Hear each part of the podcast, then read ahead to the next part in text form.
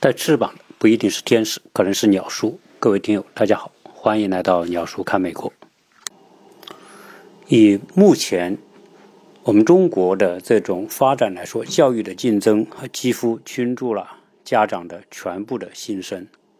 要培养一个孩子，要让他未来在社会的职业竞争当中有竞争力，迫使我们的家长不得不全情的投入。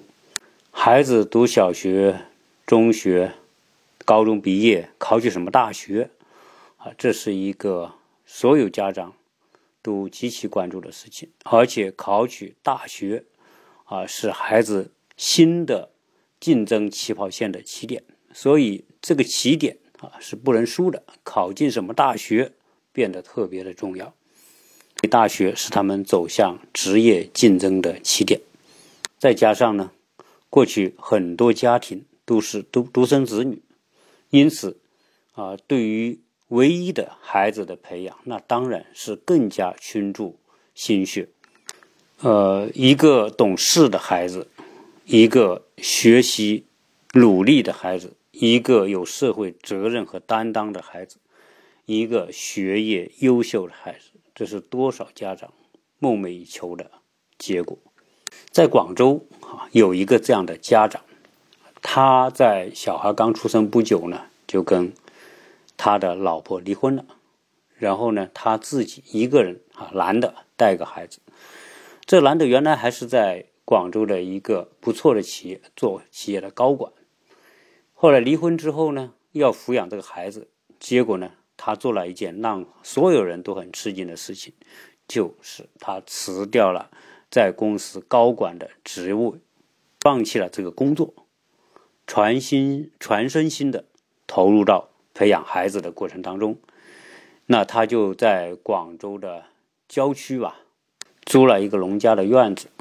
由于他自己很自信可以教育好自己的孩子，因此呢，他就一边打理自己这个农家院，种很多的蔬菜，种很养一些鸡鸭等等。啊，就是过上了一个农民的生活，然后呢，把所有的精力都用于教育这个孩子。哦，我想啊，很多家长都真的很疼自己的孩子，但是像这个父亲那么疼孩子的真的很少。他在没有工作的前提之下，靠什么呢？就是靠种蔬菜，那买卖一些鸡鸭，同时呢。有时候甚至要捡破烂，啊，总之说，他用了一种非常规的方式来维持他和他儿子的生活。由于有这样一个农家小院呢，他能够把自己这个小院装点的像一个童话。因为小孩子小，在他的花园里面呢，啊，种了各种各样的花花草，啊，又做很多用自己的方式做很多的玩具，什么小火车啊、小船、滑梯等等，啊，就是一个。童话世界，由于自己能够种这些蔬菜啊，然后养殖一些鸡鸭啊，因此呢，他又将很多的精力放在为自己的小孩做各种各样好吃的啊。据他父亲讲，他在这个小孩的成长过程当中啊，自己尝试着做了上万道的菜，各种各样的菜，而且呢啊，基本上啊很少重复。啊，就是为了让自己的孩子能够吃得好，同时为了陪伴孩子的成长，这张父这个父亲将小孩成长过程当中的一点一滴都记录下来啊，比如说小孩子换牙啊，小孩子打疫苗，那同时呢，小孩子参加劳动啊，跟父亲一起打理花园等等，他都把它拍成照片，或者有时候呢就拍些视频把它记录下来，在小孩成长的十多年期间。这个爸爸一共拍下了二十多万张的照片，啊，记录孩子成长的点点滴滴，而且呢，将这些成长的过程经历发在他的公众号上和育儿论坛上面，因此呢，他也成了一个网红。他小孩到了高中之后呢，就被他的前妻接到高中啊，接到苏州去读高中。在一个国际学校，而这个孩子呢，也实在太争气了啊！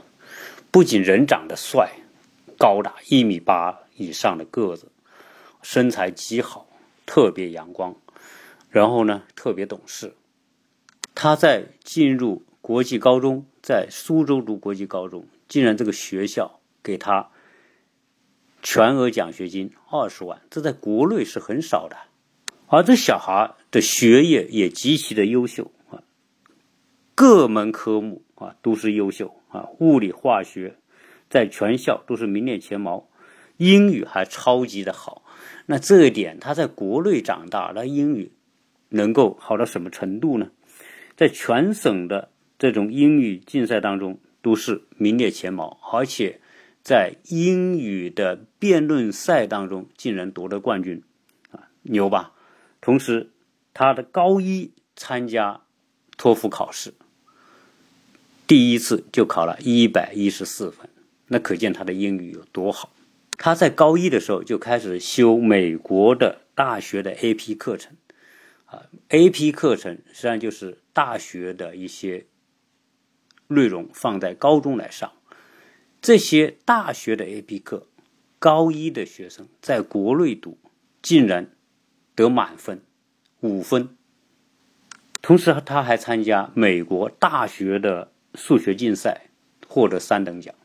啊，他仅仅是个高中生，所以这个孩子是如此的优秀，以至于他成为他所在读的学校的代言人。那如果仅仅说这个孩子就学习好，那我觉得也不奇怪，对吧？啊，因为他愿意用功嘛。但是呢？而且除了学习好之外，这个孩子还特别有那种担当啊！高中的时候就去考了摩托车驾照，然后干嘛呢？就申请加入到这种急救队啊！干什么呢？就骑摩托车，专门给一些急救车辆开路啊！这是一个职，这是一个公益项目，公益的呃事情。但他呢，也在高中期间就开始做。总之一句话吧，这个孩子真的是学生当中的佼佼者啊，这是没得说的。如果我们用说品德兼优啊，那是毫无夸张的啊。学业好，然后人品好，还有担当和公益精神啊，愿意去做很多社会上的公益的工作。以这种孩子来说，申请美国大学。那确实是毫无疑问嘛，考一个好的美国大学肯定是绰绰有余。结果呢，他在高中毕业之后就申请了美国的一所大学，叫艾默里大学。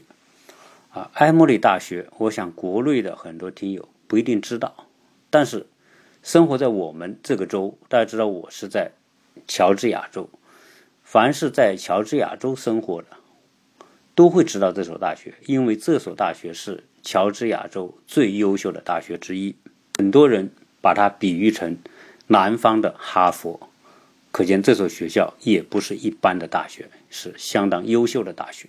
我顺便介绍一下这所大学——埃默里大学。二零二零年、二零二一年。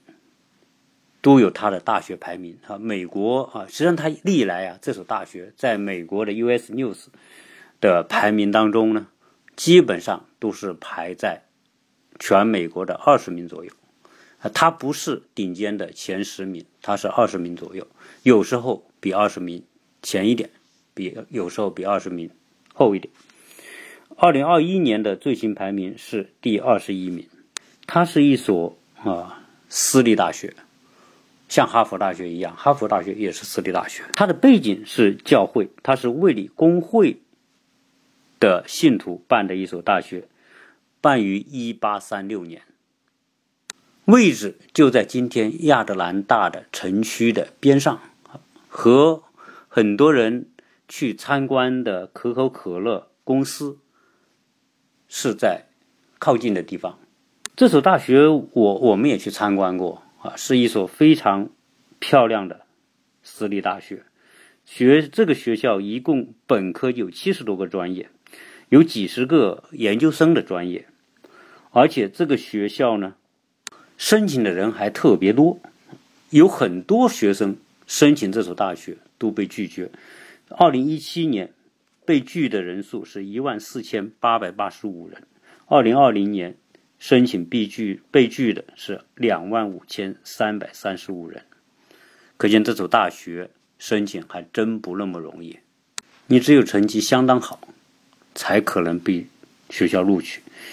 我从呃二零二零年吧，这个录取学校录取这学校的学生 SAT 的阅读成绩，大概是从六百七十分到七百四十分，然后数学部分的成绩是在六百九十分到七百九十分。埃默里大学还有一个别称叫可口可乐大学。那为什么叫可口可乐大学？因为在上世纪七十年代，可口可乐公司一次性向埃默里大学捐赠了一点零五亿美元。那可是在一九七零年代。这所学校的很多专业也非常的优秀，比如说工商管理、生物学、经济学、护理啊。大家护理就是做个人护理，那个不是那个护理，是指对老人的护理，对病人的护理。在美国，护理学护理学是一个非常热门的专业。如果学护理专业毕业的人，找在美国找工作是非常的好找，而且收入还相当的高。啊，那他的心理学、国际关系学、政治学、计算机科学。都很有名，埃默里大学也有很多知名的校友，那包括美国的三十九任总统吉米·卡特，卡特而且获得过诺贝尔和平奖。卡特在退休之后还到这个埃默里大学来当教授呢。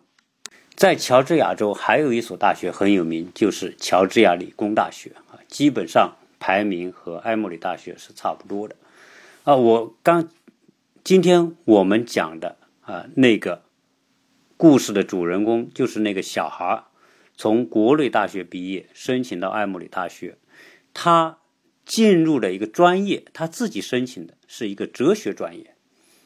那他为什么申请哲学专业呢？哎，他别人问他啊，你父亲？在不在意你申请这个专业？他说：“我父亲从来都是尊重我的决定啊，我完全对我自己的行为负责啊。我喜欢哲学，所以我就选了哲学专业。那我把这个事情、这个故事介绍到这里，应该说算是比较圆满了嘛，对吧？对于我们国内的家长来说，最最难熬的莫过于小孩读完小学、读完中学、高中毕业，考上一个好大学。”但是呢，这个故事还刚刚开始，所以大家一听我说“但是”的时候，可能心里要一激灵啊！到底这“但是”后面又有什么事情呢？这个孩子考上埃默里大学，由于疫情的原因，他的第一个学期，也就是二零二零年的那个秋季入学的那个学期。就没有能够来到这边上学，而是在国内上网课。在今年的三月份，也就是这个月初吧，二月份啊，二月份对，从国内来到美国，进到了埃默里大学。但是呢，埃默里大学的学报在今年的三月五日宣布说，他们这个学校的。牛津学院哲学专业一年级中国学生去世，也就是说，他来到美国不久就离开了这个世界。不，这个事情一发生之后，网上就出现了大量的评论。他的父亲为了培育这个孩子，牺牲了个人的职业前景，把把十几年的时间。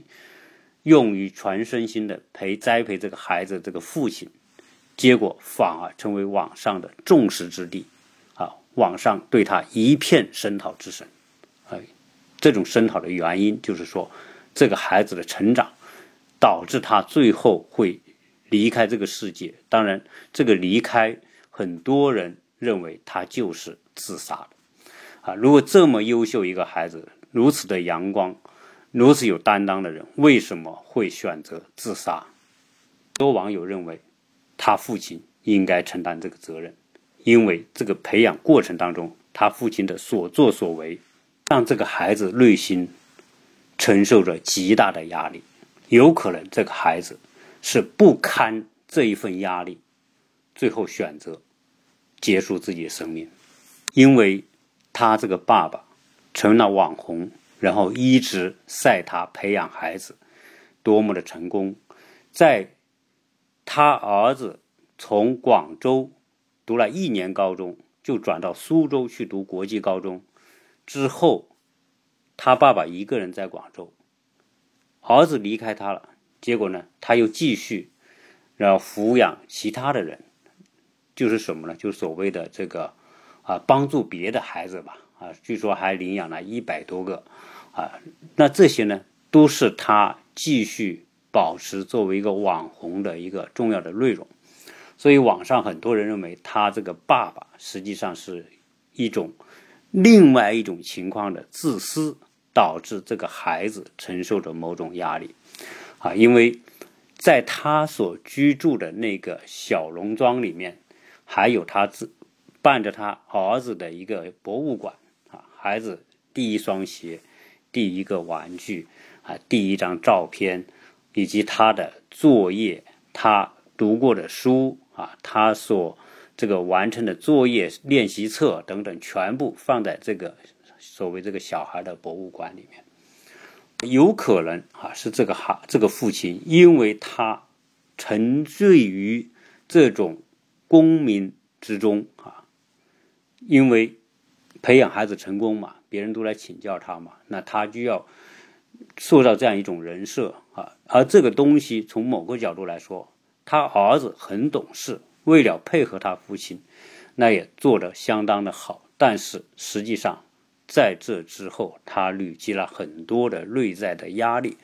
从某个角度来说，哈，但是网友的分析啊，这是我是转述网友的分析，很多网友认为。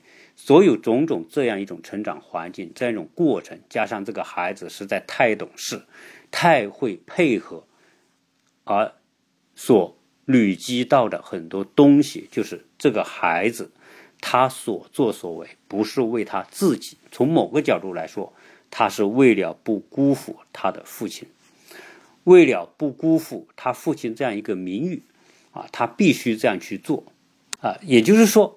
他从某种角度，他是被绑架了啊！如果这孩子不懂事，不懂得配合父亲，可能他还不会这样。但在这种配合的过程当中，这个小孩觉得他不是在为他自己活。但是呢，在网上所公布的东西呢，似乎和这种情况又是相反的。因为这个小孩在进入学校之后啊。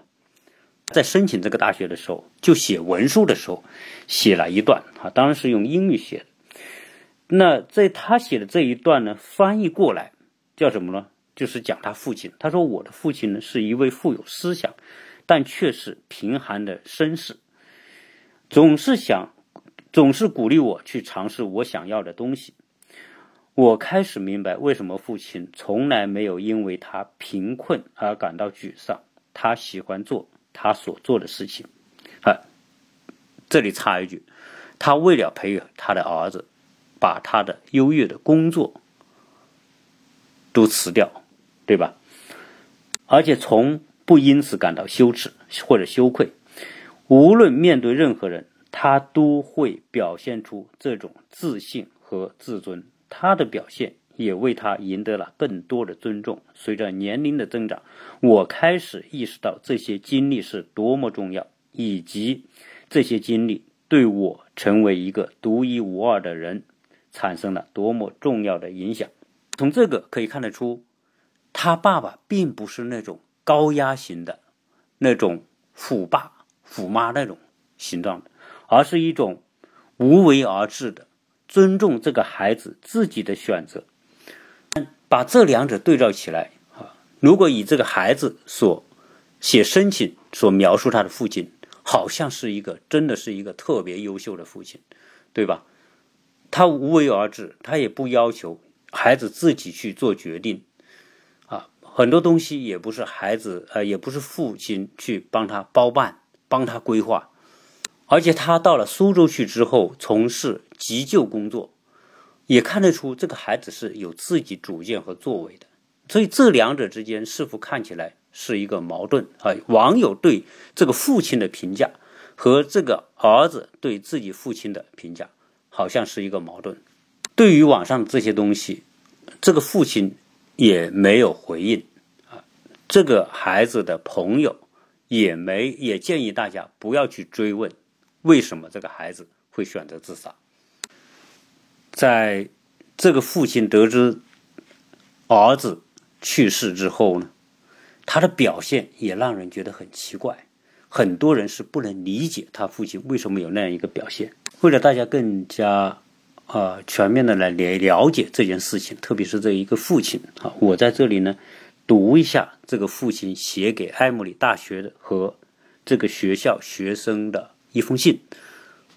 因为这件事情在埃默里大学是引起啊很大的反响的啊，大家都是很震惊的。那他这个父亲的信是这么写的，他说：“尊敬的同学，你们好。”我是你们同学的父亲，谢谢你们对我儿子的关爱，陪他走了他人生当中的最后一站，居谢了。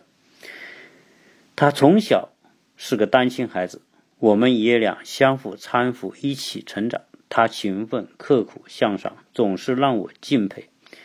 他的阳光帅气，他的笑容更是让我醉倒。从小，我尊重他，远胜过尊重自己，以至于不时的以他转换角色，他当爸爸，我当儿子，由他做主，打理着家里的一切。记得他在十二岁的时候，写给我写了一封信，信里说：“爸爸，你要学会对我说不。”我回他：“儿子，估计爸爸。”这辈子是没办法学会这个了，所以他一生中所有的决定都是无条件的尊重、认同、接受，包括这一次他最后的这个决定。我知道他不以长短来享受他的人生，他是在他的生命里享受着活出宽度，活出厚度。我一直以他为骄傲，他值得。我当我知道他收到了埃默里大学的 offer 的时候，真羡慕他，能够在这么一个美好的校园里生活，能够跟这么多的精英学子同学一起学习，真的为他感到骄傲，感到自豪。他很聪明。他知道，他这一次的选择，他的决定与以往一样，我会接受，更能跨过去。他猜对了，是的，他的爸爸会走出来，好好的享受着他带给我的一切。自然，他不用猜，也会知道爸爸爱他，无条无论如何没有条件。他知道爸爸在，他会安稳。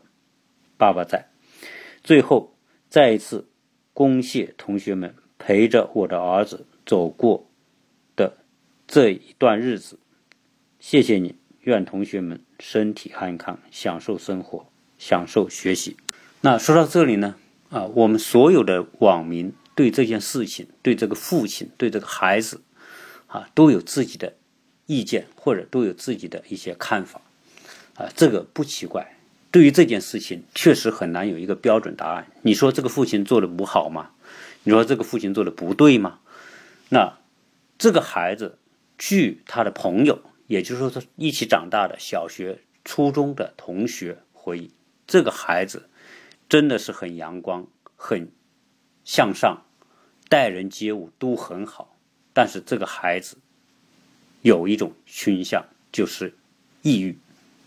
在这个孩子考进美国的埃默里大学之后，《广州日报》做了一篇长篇报道，这个题目是“一个孩子的父亲，单亲爸爸靠拾破烂将孩子送进常春藤，十七年将父爱熬成近万道菜”。这个报道。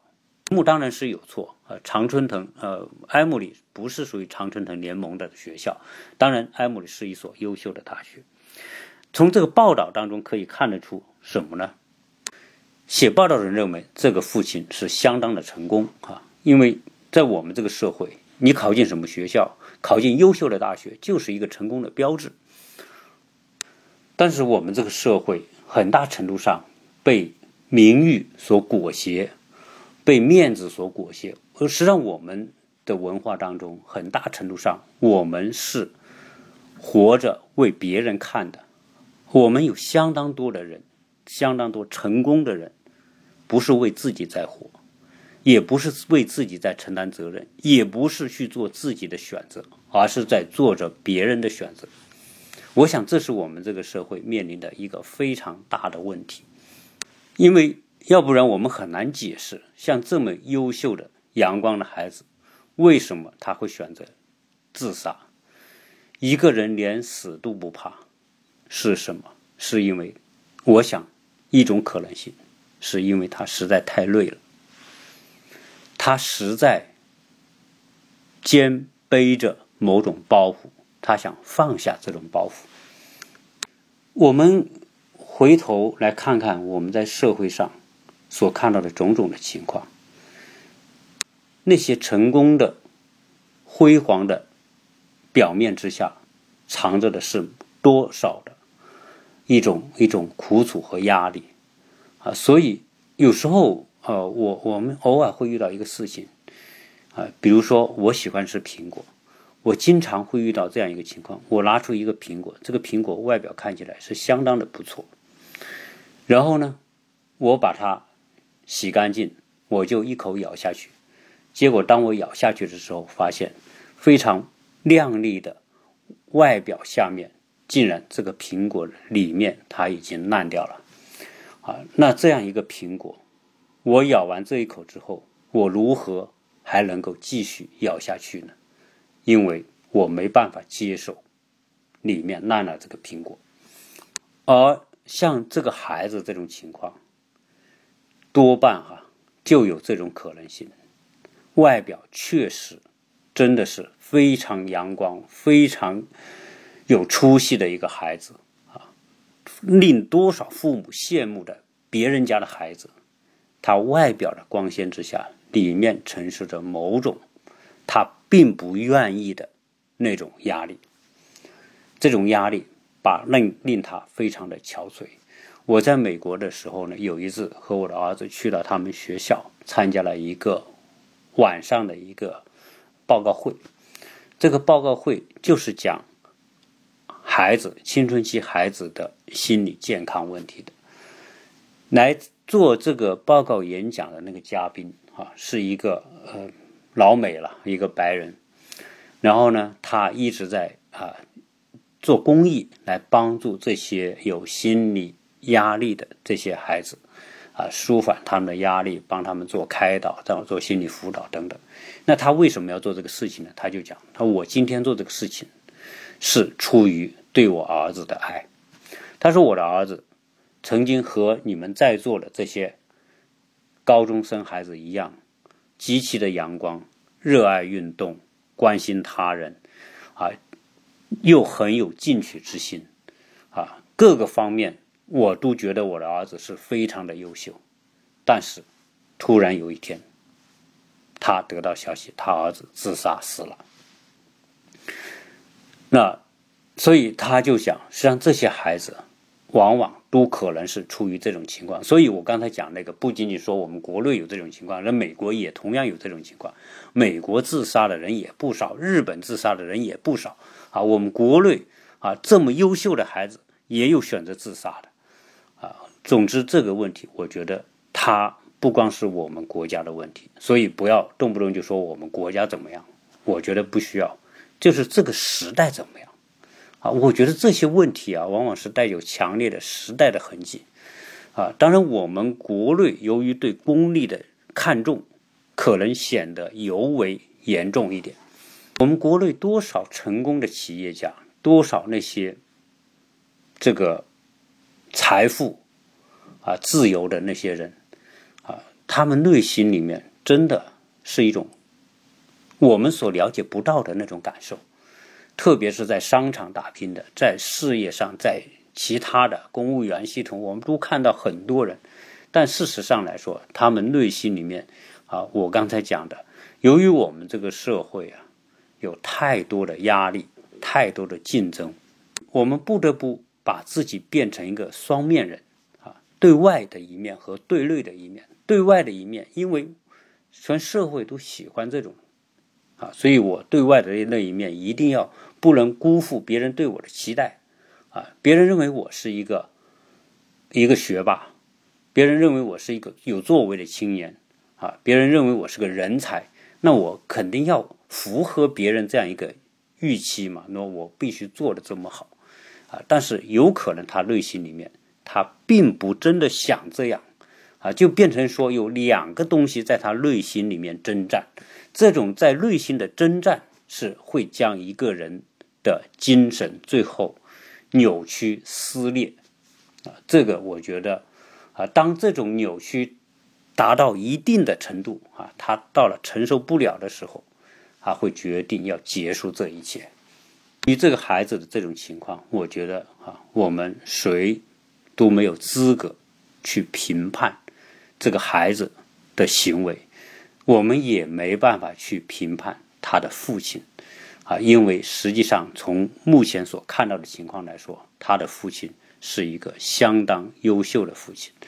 至于说是不是他父亲的那种、那种对名利的那种追求和执着裹挟了这个孩子，我们不得而知。因为从目前情况来说，这个孩子对父呃，这个父亲对孩子是如此的尊重。尊重他所做的一切决定，包括其中讲这个孩子想杀学怎么杀鸡，这个父亲竟然会不厌其烦的去教他教会他怎么杀鸡。所以从种种情况来说，这个父亲，我觉得，我觉得这个父亲不能也不能像一些网友说的那样，就是一个只需要去谴责的啊一个父亲。在这个社会上，并没有多少人能做到像这个父亲这样，只能我们说这个父亲是相当的冷静，这个父亲有相当的理性来面对这一切。人没有办法有完人哈，我们不能说这个去以站在我们的角度去谴责啊。我我想啊，这种情况或多或少实际上都发生在我们身上。我们的孩子是什么情况？可能我们不知道，因为到了这个年龄的孩子，往往他选择不要把自己这一切隐藏起来，啊，所以，所以就是我们现在自己对自己的孩子的了解程度都是有限的，何况别人家的孩子。是，我这一期聊这个话题有点沉重啊，就和我上次聊的那个那个关于说枪杀的那一集一样啊，就是。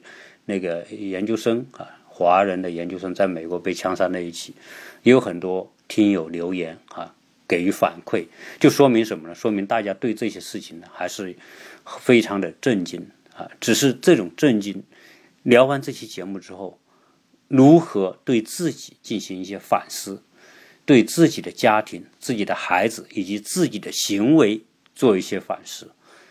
人生真的是一个长距离的赛跑。可能有个七十年、八十年，如何在这样一个长距离的人生的马拉松当中，啊，能够不拘于一时的速度和快慢，而而且也不在某一个阶段去跟别人去比拼，啊，去看出一个输赢得失，去看我在起跑线是输了别人多少，啊，也许有些人真的起跑比你早。但是它结束的也比你早，可能我们起跑的晚，但是我这样一个人生的漫漫的长途，我能够把握好自己，能够比较顺利的走完这一生。人生是一个永远说不完的话题。对于这种情况，在起跑线，被所有人所羡慕的那种情况，他内心是多么的痛苦，我们真的不知道啊。所以，我们只能通过这些事情，更多的来反省我们自己，要让自己在人生这样一个马拉松当中，能够走得稳，走得平衡，能够走得持久。我觉得一个内心的自我反省的能力，知道自己是什么情况，而不要过于的给自己揠苗助长啊！不要让自己去超出自己的实际的承受能力之外去设定某种目标。我觉得这个是特别重要的。当然，也不能为我们的孩子去设定超出他们可能承受的目标啊！我们所看到那种。